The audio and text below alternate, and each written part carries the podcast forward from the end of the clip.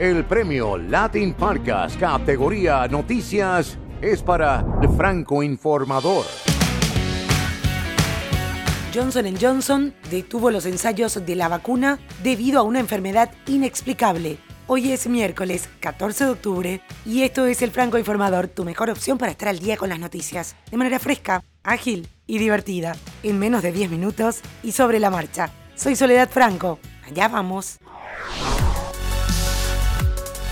La multinacional Johnson Johnson anunció que detuvo los ensayos de la vacuna en investigación contra el COVID-19 debido a una enfermedad inexplicable en un participante. Hemos detenido temporalmente la administración de nuevas dosis en todos nuestros ensayos clínicos de la vacuna candidata COVID-19, incluido el ensayo de fase 3 Ensemble, debido a una enfermedad inexplicable en un participante del estudio. Este fue el comunicado de la firma. El objetivo es probar la vacuna en 60.000 voluntarios, pero la enfermedad, de la que la farmacéutica no dio detalles por respeto a la privacidad del participante, tuvo que detener los esfuerzos. Los ministros de Relaciones Exteriores europeos adoptaron este martes criterios comunes para coordinar las restricciones de viaje dentro del bloque con el fin de unificar las medidas dispares aprobadas por cada país. Esto para frenar la pandemia del nuevo COVID-19 resurgió en el continente. El texto prevé que el Centro Europeo de Prevención y Control de Enfermedades publique cada semana un mapa mostrando la situación dentro de los países miembros con un código de colores, verde, amarillo y rojo, como un semáforo que marque el riesgo. Las zonas tendrán un color u otro en función de las infecciones por cada 100.000 habitantes en los últimos 14 días. Un cuarto color, el gris, estará previsto para las zonas en las que no hay suficientes datos o no se realizan suficientes tests. El Grupo de Lima adoptó una declaración que puso su foco en dos aspectos principales. Rechazó las elecciones parlamentarias convocadas por el régimen de Nicolás Maduro para el próximo 6 de diciembre y pidió que el reciente informe de la ONU, que da cuenta de crímenes de lesa humanidad cometidos por la dictadura, sea examinado por la Corte Penal Internacional. Todos menos Argentina, que decidió no apoyar el pedido. A partir del 17 de octubre entra en vigor un nuevo salario mínimo en Ginebra. Con esta medida, aprobada por el referéndum, la ciudad suiza se convierte en el territorio con el salario mínimo más elevado del mundo. Son 21 euros por hora, que hacen cerca de 13.700 euros al mes. Esta retribución mínima la debe percibir un trabajador de esta ciudad suiza en su jornada legal de trabajo sin distinción de género o edad con independencia de que su contrato sea fijo o eventual.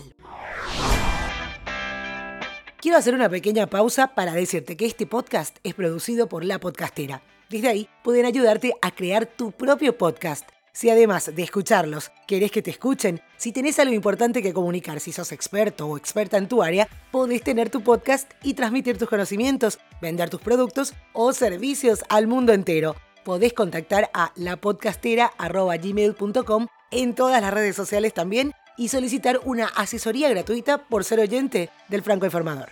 Dicho esto, seguimos.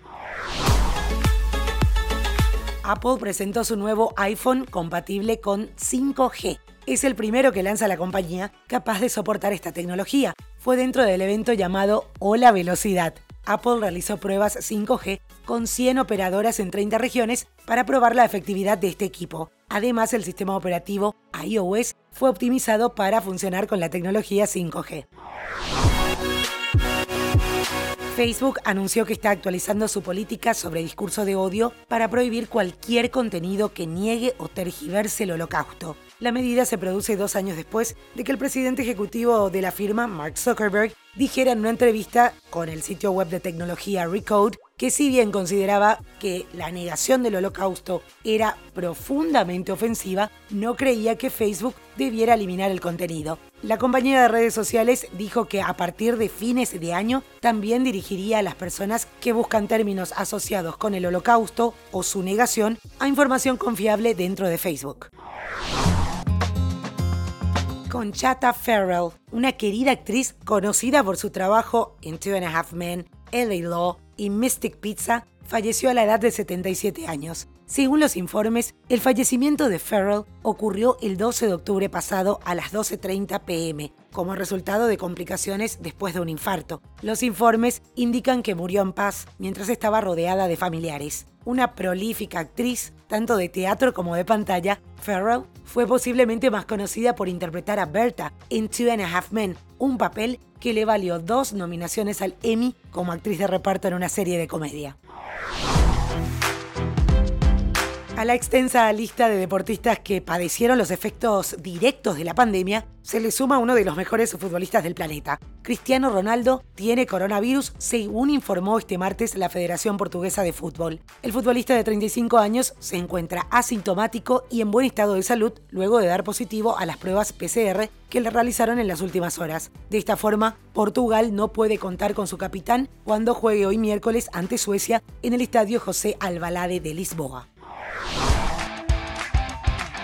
El imperio de la lucha libre también es el referente en YouTube, donde sus usuarios y vistas rebasan abrumadoramente a las otras grandes ligas. Atención con este dato. El canal oficial de WWE en YouTube logró otro hito impresionante, superando las 50 mil millones de vistas totales. Esto representa más de 6 vistas por cada persona en toda la Tierra. El canal, el mejor clasificado de YouTube en deportes, por delante de la NBA, NFL, MLB, NHL, ESPN y NASCAR, se está acercando a casi 70 millones de suscriptores.